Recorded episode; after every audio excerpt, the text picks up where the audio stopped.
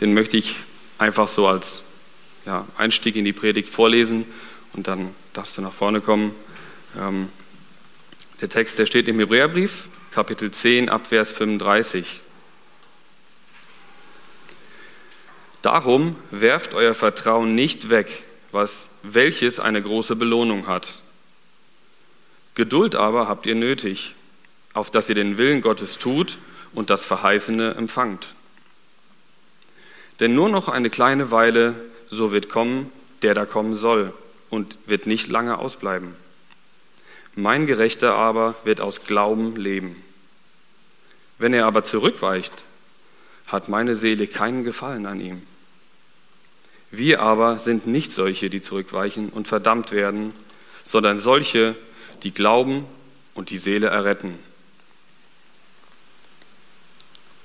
Siegfried, bitte.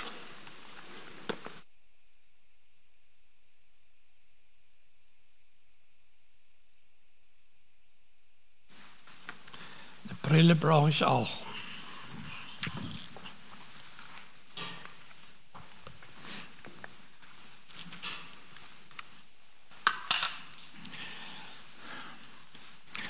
Ja, ich freue mich heute Morgen hier bei euch in Steinbach zu sehen, zu sein. Und viel schöner wäre das natürlich, wenn ich euch ohne Maske sehen würde.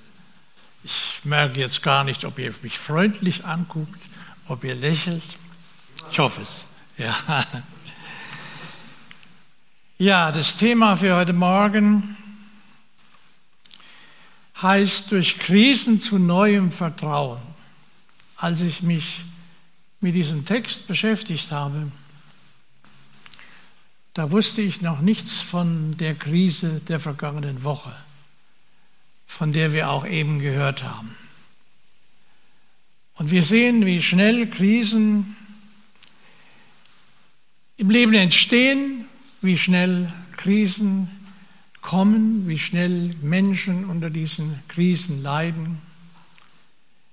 Ja, und wir stehen so könnte man sagen, hilflos dabei. Nein, nicht ganz hilflos. Wir haben eben gehört, wir dürfen die Sache Gott in die Hand legen und er wird entscheiden. Das macht uns ein Stück weit stille, obwohl wir das alles nicht verstehen können. Aber heute Morgen zwei Texte aus dem Markus-Evangelium. Da geht es einmal um Markus äh, Kapitel 6 da geht es einmal um die Speisung der 5000 Menschen. Und es geht darum, dass die Jünger allein auf See waren und Jesus dann in der Nacht zu ihnen kam. Das sind Geschichten, die man aus Sonntagsschulzeiten schon kennt und wir könnten sie alle so erzählen. Und doch merke ich immer wieder, wenn man die Bibel liest, neu darüber nachdenkt, dann gibt es auch immer wieder neue Ideen, neue Gedanken die einen bewegen und die einem auch ein Stück weit weiterhelfen. Sind Krisen eigentlich Bestandteil unseres Lebens? Nun, ich denke, wir alle kennen Krisen in unserem eigenen Leben. Sind das auch manchmal Krisen im Glauben? Und wenn wir die Bibel sehen, dann finden wir im Neuen Testament den Apostel Paulus, der ja immer und immer wieder viel Mut macht, Jesus nachzufolgen, ihm zu dienen, ihm zu gehören. Das war sein Thema.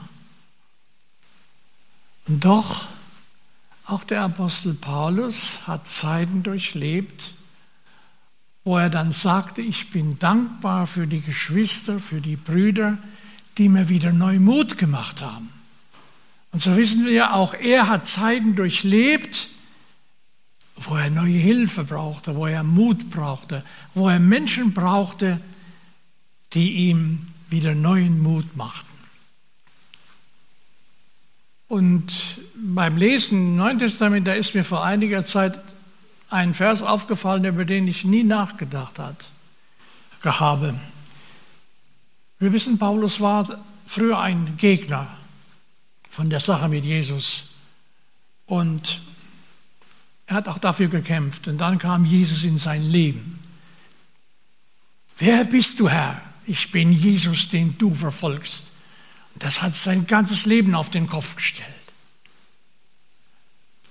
Aber noch war er blind und hilflos und dann kam eine Botschaft zum Hananias und der Herr sagte ihm, Hananias, geh zu dem Paulus hin und du musst ihm helfen, dass er zurechtkommt. Und Hananias sagt, das, das ist doch unmöglich, zu dem kann ich doch nicht hingehen. Doch, ich habe ihn vorbereitet. Und dann steht da ein Vers, den ich nie beachtet habe. Ich werde ihm zeigen, und jetzt könnte man sagen, welch ein gewaltiger Pastor er ist, was er für Gemeinden gründet, was er alles erreicht im Glauben. Da steht ganz bescheiden der kleine Satz, ich will ihm zeigen, wie viel er leiden muss, um leiden muss um meines Namens willen. Was ist das denn für eine Aussicht für Menschen, die im Dienst für Jesus stehen? Ich will ihm zeigen, wie viel er um meines Namens willen leiden muss. Und bei seiner ersten Evangelisation mussten sie ihn schon nachts in einem Korb über die Mauer lassen. Und so ging sein Leben weiter und wir kennen sein Leben und er hat Leid erfahren. Leid. Aber nicht nur von außen, er hat auch Leid getragen über die Schwierigkeiten und Nöte in den Gemeinden. Dann nun zu unserem Text. Neuen Mut immer wieder das, was wir brauchen. Wenn jemand einen Fahrschulunterricht macht, wenn jemand seinen Führerschein macht, dann lernt man natürlich das Autofahren. Wie man fährt, wie schnell man fährt, wie man die Kurven fährt. Aber ich kann mich noch gut erinnern, dass ich da auch sehr darauf hingewiesen wurde. Und ich denke, wir wissen das alle, die wir Auto fahren. Genauso wichtig wie der Blick nach vorne ist auch der Blick in den Rückspiegel. Denn es kann zu schweren Unfällen kommen, zu großen Schäden, wenn wir das nicht beachten. Vielleicht ist das auch manchmal in unserem Leben so, dass wir mal zurückblicken. Wir werden zwar immer wieder aufgefordert in der Bibel, auch eben in dem Text, guckt nach vorne auf das Ziel. Und doch dürfen wir auch zurückblicken in unser eigenes Leben. Und manchmal sind dann die negativen Dinge gerade da was uns nicht gefallen hat, was schöner hätte sein können. Aber gab es nicht auch in der vergangenen Zeit, gerade die wir älter sind, auch in jüngeren Jahren, schöne Zeiten, für die wir einfach dankbar sein können und da auch dankbar sind. Ich denke da an Zeiten, wo wir mit vielen Jugendlichen in Holland Freizeit bis in die Nacht hinein Monopoly gespielt. Es war eine schöne Zeit. Viel gesungen. Oder in den Schweizer Bergen im Pulverschnee. Ja, das waren Zeiten, an die man sich gerne erinnert und man möchte diese Zeiten ja festhalten. Aber das gelingt uns nicht. Aber erinnern dürfen wir sie uns. Wir hätten sie gerne festgehalten, aber das geht nicht. Die Jünger waren mit Jesus unterwegs und da gab es auch nicht nur die schönen Zeiten, wo sie Großes mit ihrem Herrn erlebten. Nein, sie erlebten auch andere Zeiten. Da wird uns vorher in dem Text gesagt, dass Jesus in die Stille ging. Man hatte ihm gerade die Nachricht gebracht, dass Herodes, dieser gottlose Führer, den Johannes umgebracht hatte. Und das hat auch den Herrn erschüttert. Er musste da weg. Er suchte einen Ort der Stille. Da habe ich immer meine Fragen. Hätte der Herr das denn nicht verhindern können? War das nicht so ein gesegneter Mann, dieser Johannes? Hat er nicht Hunderte, vielleicht Tausende von Menschen zurückgebracht in die rechte Spur? Und ein gottloser Herrscher bringt diesen Mann um. Wir kennen die Geschichte. Das hat auch den Herrn erschüttert. Ja, manchmal sind unsere Fragen da, warum greift der Herr jetzt nicht ein? Warum greift er nicht ein, auch in unsere heutige Zeit, wo Unrecht geschieht und wo Menschen viel, viel Leid erfahren? Jesus flieht. Und dann heißt es in der Geschichte, in dem Kapitel, dass dort, wo er hinkam, schon Tausende auf ihn warteten. Und der Herr sagt, Sie sind wie Schafe ohne Hirten. Eigentlich wollte er den Ort der Stille suchen. Und dann kam er in eine Menschenmenge hinein, die voller Not und Probleme war. Da hat sich bis heute nichts dran geändert. Wenn wir die Menschheit heute sehen, dann sehen wir auch sehr, sehr viel Leid, sehr viel Not. Und wir können auch sagen, viele Menschen sind Menschen, die keinen Hirten haben. Ja, und die hören die Botschaft und sind begeistert. Jesus macht Kranke gesund. Jesus greift in ihr Leben ein. Jesus verändert das Leben der Menschen. Viele haben das erlebt. Wir wissen, die Kranken kamen zu ihnen, sie wurden auf der Tragbahn gebracht und Jesus heilte sie. Und dann kam der Abend und die Jünger sagten, Herr, jetzt ist es Zeit, du musst überlegen, die musst die Leute nach Hause schicken. Die müssen sich was zu essen kaufen. Ja, es ist nicht nur damit getan, dass wir die Botschaft verkündigen. Die Jünger hatten eigentlich keinen falschen Gedanken und sie sagten, Herr, du musst dich um ihr leibliches Wohl kümmern. Und wir wissen auch alle, wie wichtig das auch für uns ist, auch heute in unserem Leben. Und sie sagten, ja, du musst sie nach Hause schicken, hier gibt es nichts. Und der Herr sagt, gebt ihr ihnen doch zu essen. Ja, was war das denn für eine Antwort? Gebt ihr ihnen zu essen. Und dann stellt sich ja heraus, dass sie nicht viel hatten. Und wir haben auch nicht viel. Und so kamen sie mit fünf Broten und zwei Fischen und brachten es Jesus. Und wir sehen, was Jesus daraus machte, wie viele Körbe nachher übrig waren und die Leute wurden satt. Aber ist das nicht die Frage aller Zeiten? Gebt ihr ihnen zu essen? Ist das nicht die Frage, bis auch in unsere Zeit sehen wir, wie viel Not es auf dieser Welt gibt, weil Menschen nichts zu essen haben? Und dann sind es viele Menschen, die klagen Gott an und sagen, Herr, warum lässt Gott das zu? Da sterben tausende Kinder in Afrika, weil sie nichts zu essen haben. Aber haben wir das vielleicht übersehen, was der Herr hier sagt? Gebt ihr ihnen zu essen? Ja, der Herr erwartet was von uns. Gebt ihr ihnen zu essen? Haben wir das vielleicht vergessen? Wir sagen oder die Menschen sagen, da müsste doch Gott eingreifen. Aber Jesus sagt, gebt ihr ihnen zu essen. Natürlich hat er das Wunder getan.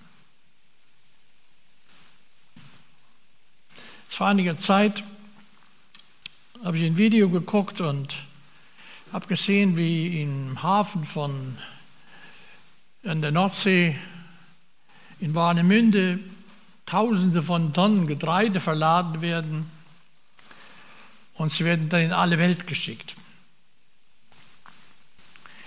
Und da wurden nicht, ich habe nur nicht, nicht nur gestaunt über die Technik, sondern da war ein Mann zuständig, der nur beobachtet hat, dass das Schiff gleichmäßig beladen wurde. Dass es nicht von Anfang an Schlagseite hat. Dass die verschiedenen Kammern gleichmäßig gefüllt waren. Und das hat er genau beobachtet, als das Schiff beladen wurde. Denn das ist gefährlich, wenn ein Schiff nicht gerade oder richtig beladen wird. Ja, und wenn ich so heute denke, dann habe ich manchmal so ein bisschen die, den Eindruck, dass das Schiff der Menschheit schon ein bisschen schief geladen ist. Gebt ihr ihnen zu essen, so sagt Jesus. Und was machen wir? Da lese ich in der Zeitung, dass ein Billionär in Amerika sich in einen Satelliten setzt, um die Welt einmal von oben zu beobachten mit einigen seiner Freunde. Es werden Millionen verpulvert. Und irgendwo leben Menschen, die kein Brot haben. Da hörte ich neulich im Radio, dass in Frankfurt ein neues Opernhaus gebaut wird werden soll. Veranschlagt ist es mit 100 Millionen, vielleicht kostet es nachher 200 Millionen. Aber die Flüchtlinge auf Lesbos, die sind uns zu teuer.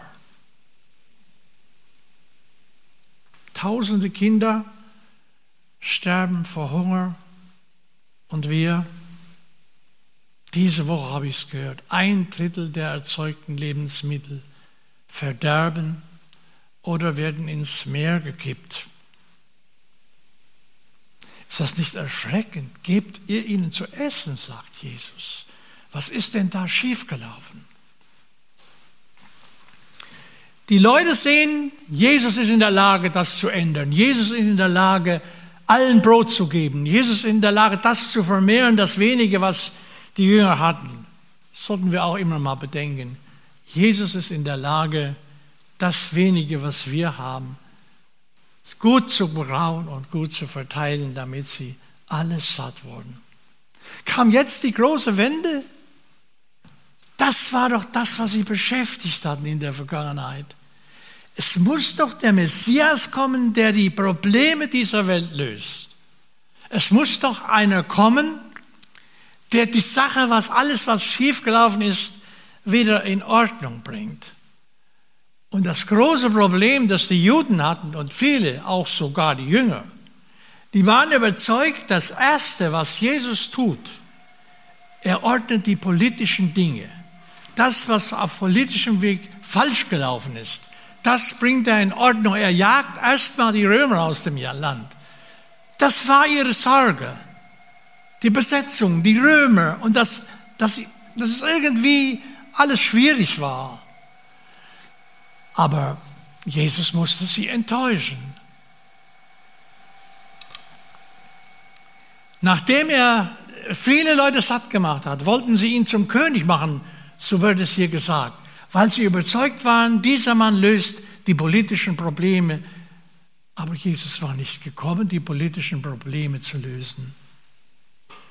Jesus war gekommen, um die einzelnen Menschen zu verändern. Und das tut er bis heute. Jesus löst nicht nur die, kann das, aber er löst nicht die politischen Probleme, auch nicht in unserer Zeit, sondern er verändert Menschen die dann an die Arbeit gehen. Woher kam denn die falsche Einschätzung? Die hätten doch nur zu lesen brauchen, was Jesaja 53 zum Beispiel steht. Er ist der Allerverachtetste, er ist der Allergeringste. Wir haben ihn nichts geachtet. Ja, Jesus hat die römische Besatzung nicht beseitigt.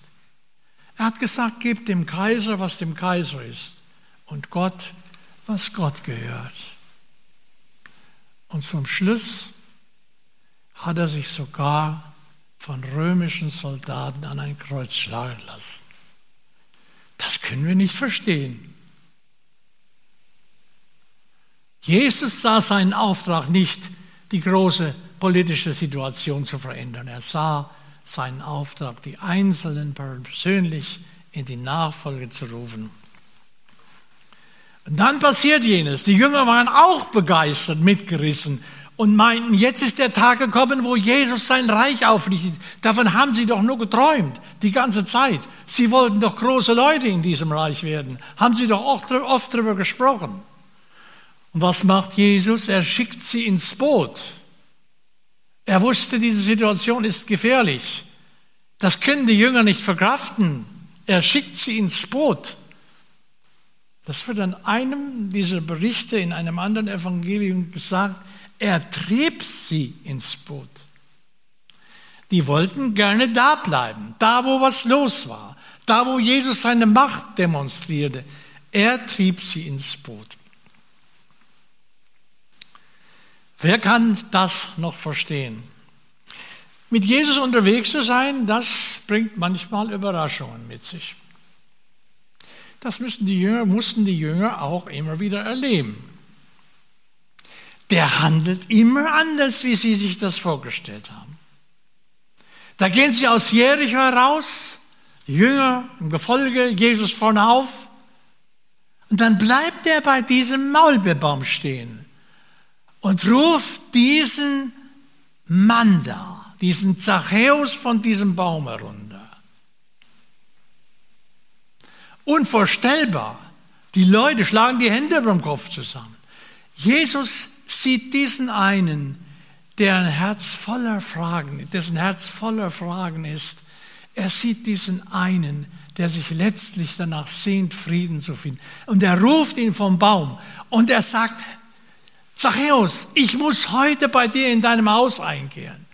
Und die Jünger mussten mit und mussten den Spott mitertragen. Sie mussten mitgehen zum Zachäus.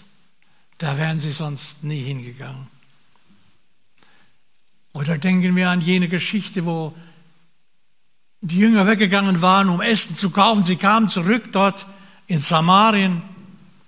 Das war schon ein Wunder, dass sie durch Samarien gingen. Ein richtiger Jude ging ja nicht durch Samarien, er machte einen Umweg, weil da ja die Leute lebten, die, die keinen richtigen Glauben hatten und die so weit weg waren von Gott. Und dann kommen sie vom Einkaufen zurück und sehen, dass Jesus sich am hellen Mittag mit dieser Frau da unterhält. Und alle wussten, wer diese Frau war.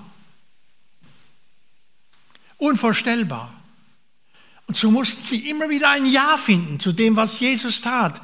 Und auch Jesus hat hier diese Frau, deren Leben neu gemacht. Wir wissen, sie ging fort und erzählte von dem, allem, was ihr begegnet war. Ja, mit Jesus unterwegs zu sein, bringt Überraschungen mit sich. Ja, und dann heißt es dann, als Jesus seine Jünger ins Boot geschickt hatte, wollte er an einen einsamen Ort, um zu beten.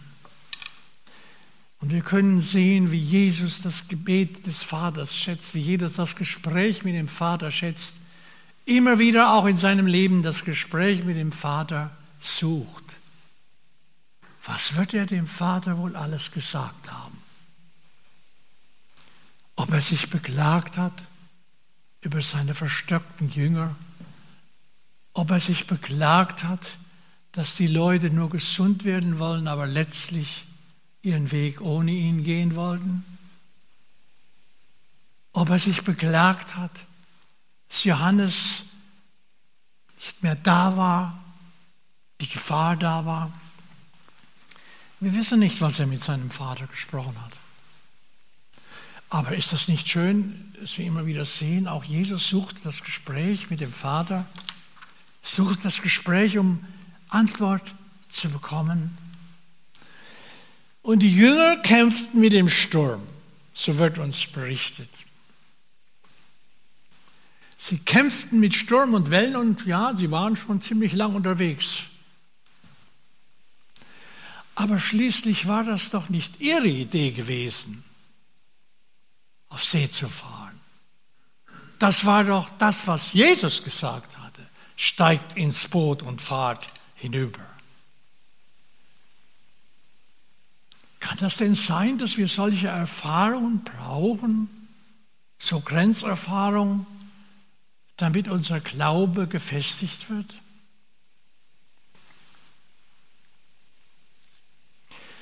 Ja, manchmal haben wir unsere Fragen an den Text. Jesus lässt es zu, dass seine Jünger in Sturm und Wellen geraten. Und wir wissen, das waren zum Teil Fischer. Und wenn die Angst haben, dann muss es schon schlimm gewesen sein. Krisen Unsere Krisen, menschliche Krisen, haben viele Gesichter. Ich denke an zwei Städteplaner. Sie gingen durch eine Stadt in Deutschland. Der eine sagt, obwohl wieder alle Geschäfte nach Corona hier aufmachen, weil viele geschlossen waren.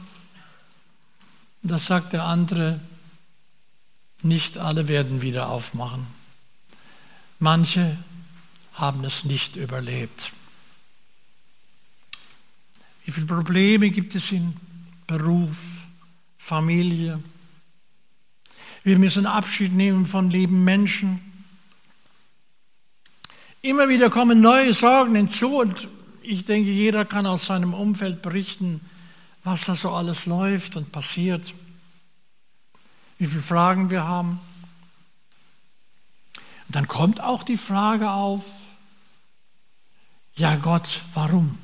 Warum läuft denn so manches anders im Leben der Menschen, Leben in unseren Dörfern, Leben in unseren Familien? Die Sorgen, die manchmal erdrückend sind, warum ist das denn so? Können Krisen nicht auch zur Verbitterung führen? Ja, ich glaube schon. In Wiesbaden, der Gemeinde, wollte man vor längerer Zeit eine neue Arbeit beginnen, eine neue Gemeinde außerhalb der Hauptgemeinde gründen, eine, eine Tochtergemeinde. Und es war alles vorbereitet. Und so gingen sie hin, um die Leute einzuladen zu der ersten Veranstaltung. Auch der Pastor ist mitgegangen in Wiesbaden. Dann kam er an ein Haus, eine Frau öffnete.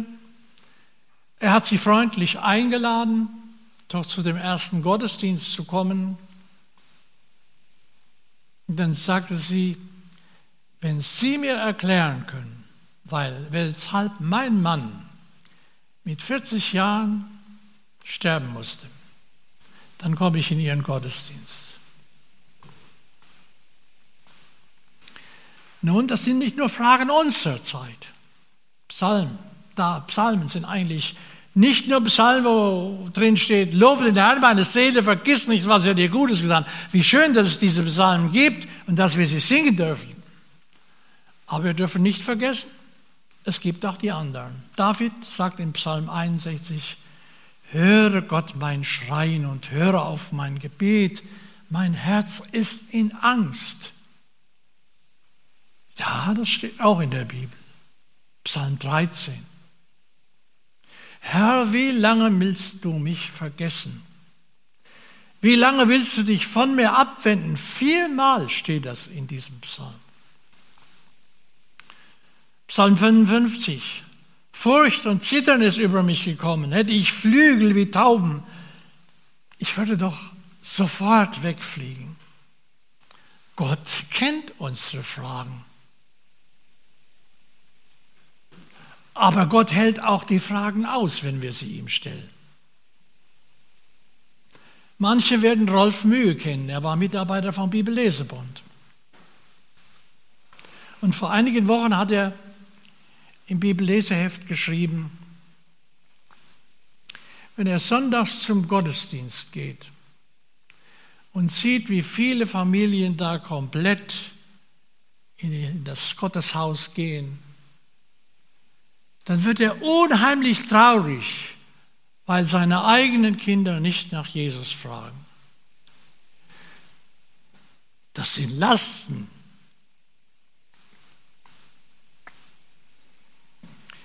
Ja, oder ich denke an Irmgard.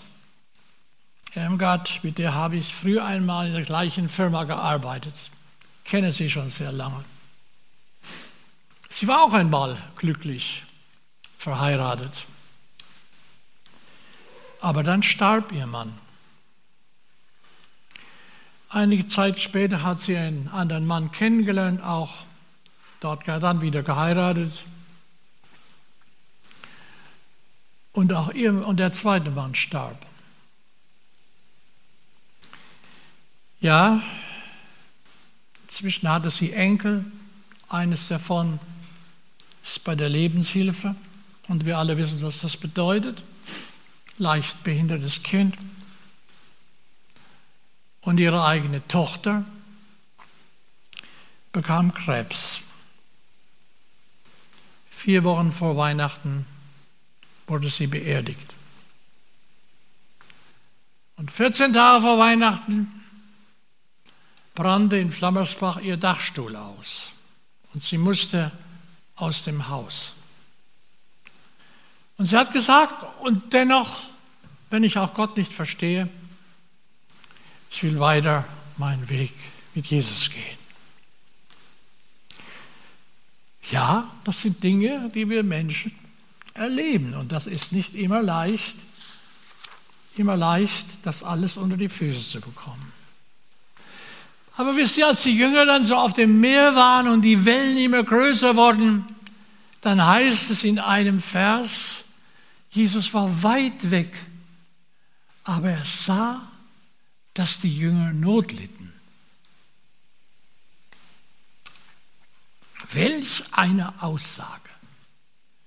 Ich weiß ja nicht, was in deinem Leben läuft, in deiner Familie, was, was dir Sorgen macht.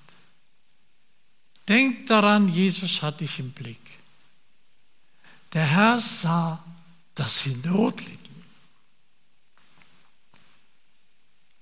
Was für ein, ein Blick und was für eine Zuversicht, wir, die wir Jesus nachfolgen. Der Herr weiß um all die Dinge, die uns Mühe machen, die uns belasten, auf die wir keine Antwort haben, auf all die Fragen.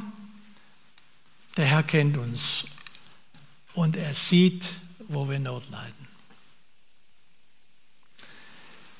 Unsere Mutter, also meine Mutter früher, die hatte ein Lied, es ist in den neuen Liederbüchern nicht mehr zu finden und sie sang es oft.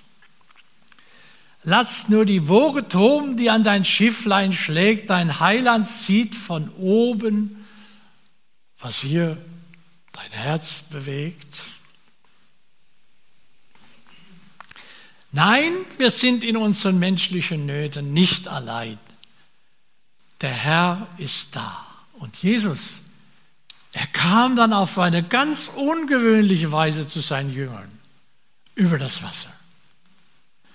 Jesus hat unbegreifliche Möglichkeiten, zu uns zu kommen. Und später wird auch berichtet, als er ins Boot kam, wurde es ruhig, da wurde es still.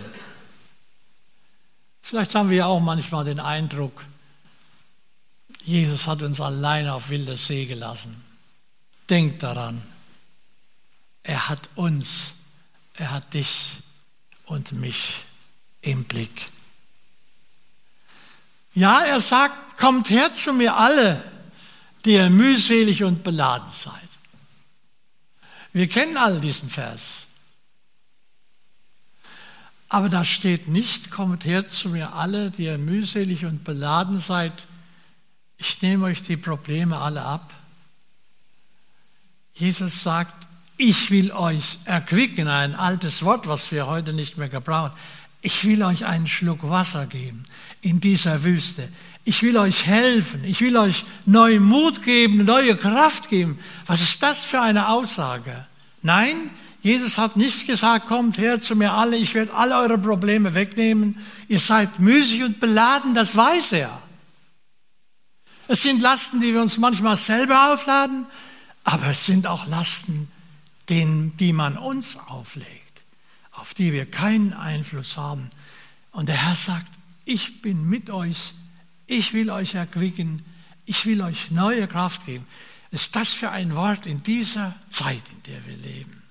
ich bin da, wo ihr auch seid, was euch auch bewegt, welche Not euch auch bewegt, ich bin da.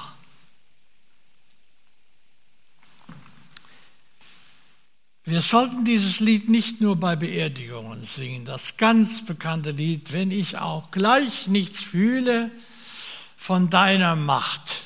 Singen wir oft auf Beerdigungen. Wir sollten es mitten im Leben singen ich bringe euch doch zum Ziele, auch durch die Nacht. Das ist für ein Wort. Und wie ist es so gut, dass wir einen solchen Herrn haben. Ja, jetzt könnte ich noch weitermachen mit der Sache mit Petrus auf dem Wasser. Ich glaube, ich hätte es auch versucht, wenn Jesus das gesagt hätte. Aber ich hätte mich an der Reling ganz schön festgehalten. Ich glaube nicht, dass ich losgegangen wäre. Aber auch in dieser Situation lässt der Herr seinen Jünger nicht allein. Und als er dann zurück ins Boot kam, da berichten wir, berichtet, wird uns nichts davon berichtet, dass er zu den anderen Jüngern ging und sagt, was seid ihr für Feiglinge? Hattet ihr keinen Mut, wie Petrus auf den Wasser zu gehen? Nein, so redet der Herr nicht mit seinen Leuten. Er weiß doch um unsere Ängste. Er weiß doch unseren kleinen, winzigen Glauben und unser oft so kleines Vertrauen. Und trotzdem hat er uns lieb. Trotzdem gibt er Kraft. Und trotzdem bringt er uns ans Ziel.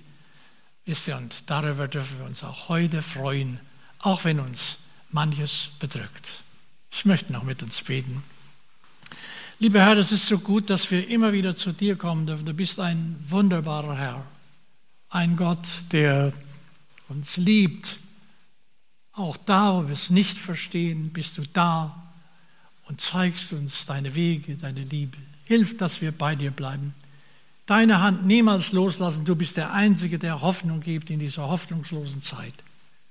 Und danke für das wunderbare Ziel, das wir haben, dir entgegenzugehen wenn es der Tag kommt, wo es keine Fragen mehr gibt, keine Sorgen, keine Tränen. Herr, du wirst dann alles gut machen. Aber noch sind wir hier, noch brauchen wir deine Kraft und deine Hilfe jeden Tag. Und darum bitten wir dich, lass uns durch unser Leben und durch die Zuversicht, die wir in uns tragen, deine lebendigen Zeugen sein in dieser hoffnungslosen Welt. Das erbitten wir von dir. Amen.